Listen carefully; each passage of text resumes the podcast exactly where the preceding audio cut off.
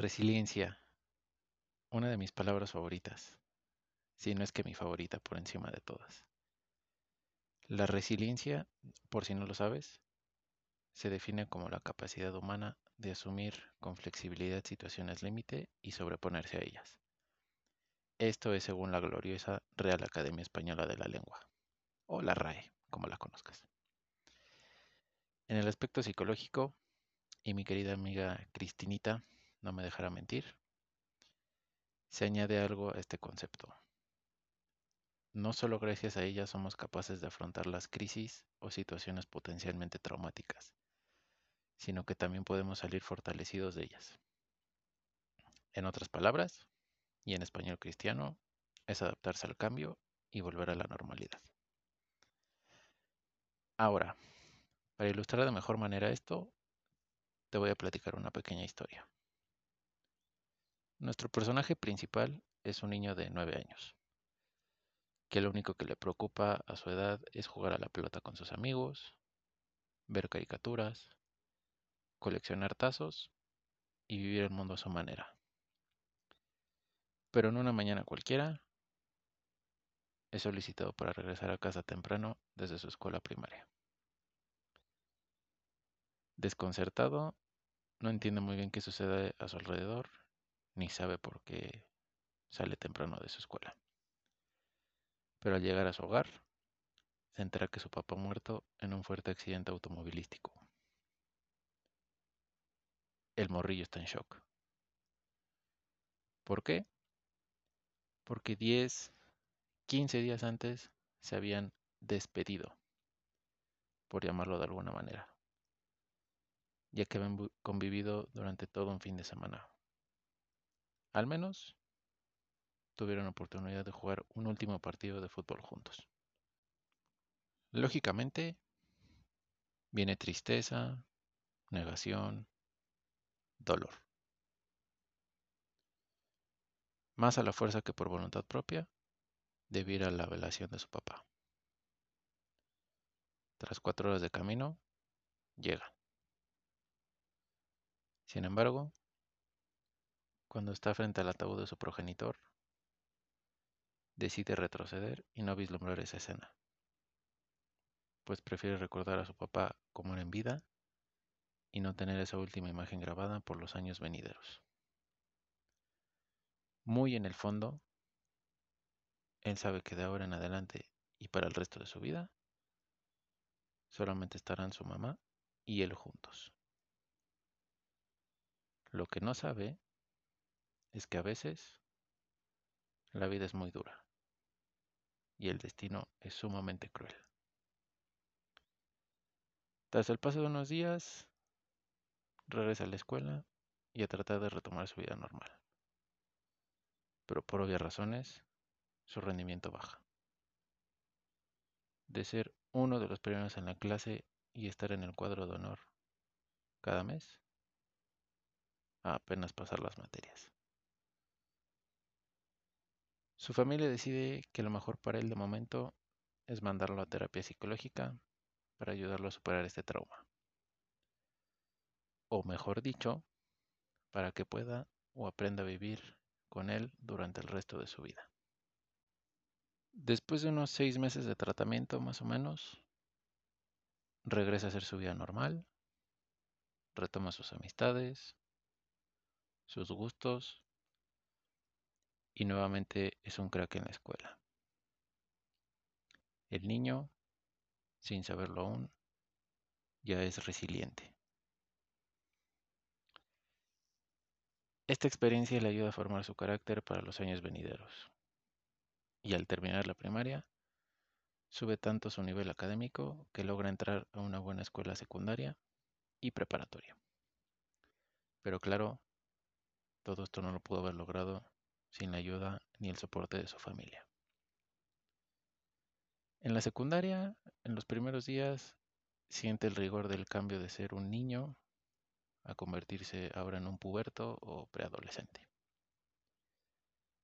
Y por algún tiempo piensa en desistir de esa escuela, pero nuevamente resiliente y supera estas dificultades para adaptarse a este gran cambio. y nuevo en su vida. Esto le permite llevarse bien con sus compañeros y maestros, con lo que hace nuevas amistades, que tal vez se queden para el resto de su vida con él, o solamente permanezcan en esta etapa. También conoce el amor por primera vez. Así es.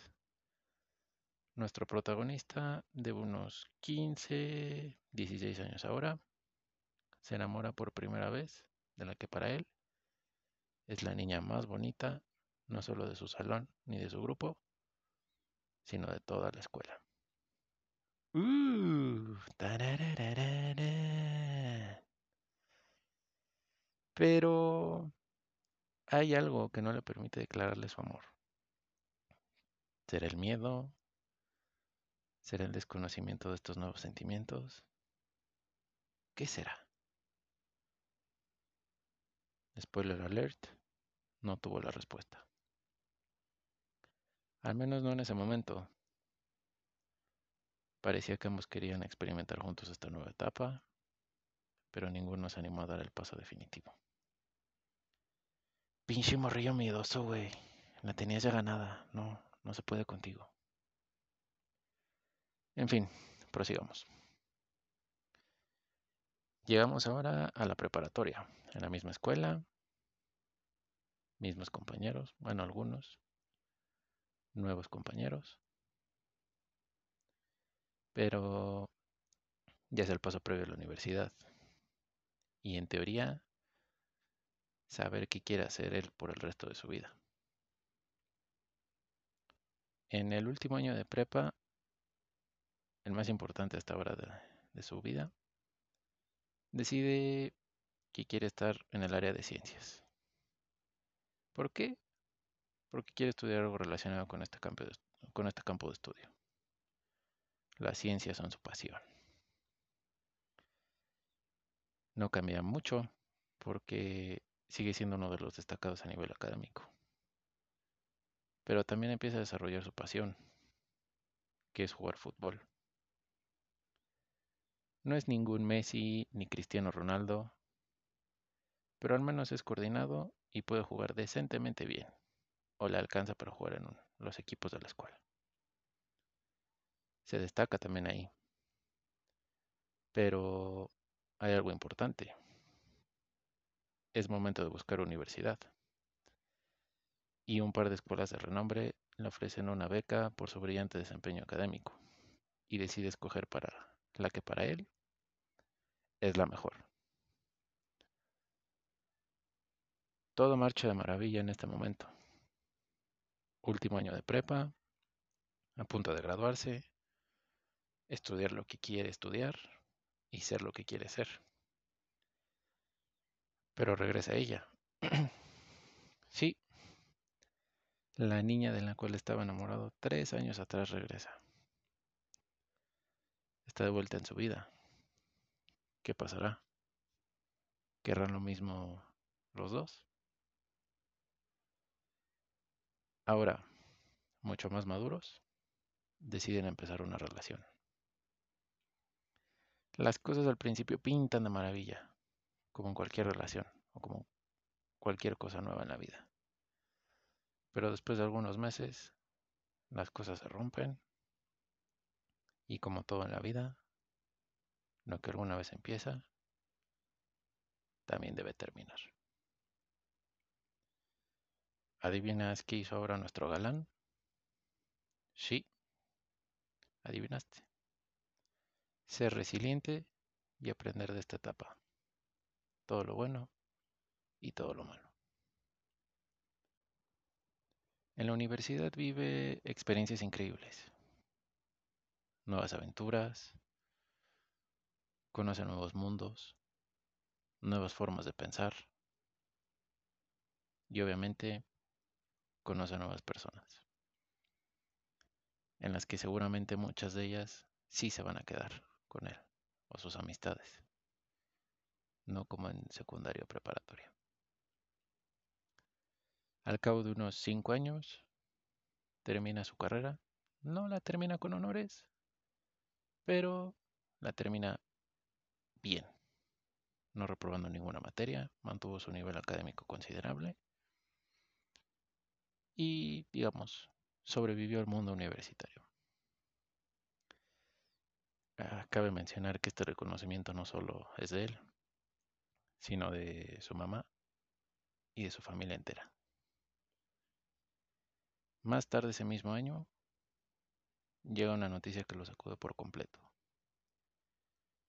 como hace tiempo no le pasaba, tal vez desde la muerte de su papá. La noticia es que su mamá tiene cáncer terminal. Juntos afrontan esta enfermedad, por supuesto. Entre quimioterapias, internadas de emergencia en el hospital, malestares horribles en las madrugadas, días, noches, insomnios. Pero con el apoyo de su abuela,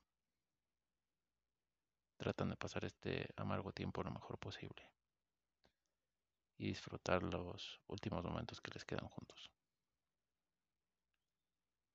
Siete meses después, su mamá muere.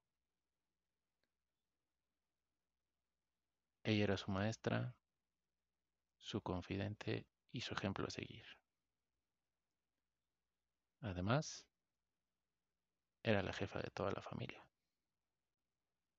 Aunque de ella también pudo despedirse, como con su papá, porque 12 horas antes de que ella muriera, él se acercó a su cama y se dieron el último beso madre e hijo. Todo en un ambiente de paz y tranquilidad. Nuevamente, su resiliencia aparece. Sin duda alguna, ha aprendido muchísimo de ella y sabe cómo manejar, pero sobre todo aprender a vivir con este nuevo dolor. A partir de ese momento, a sus 25 años, cae en cuenta, porque además le dicen, que tiene que ser el nuevo líder de la familia. Debe ser quien tome las decisiones difíciles y quien deberá mostrar entereza en los momentos más complicados.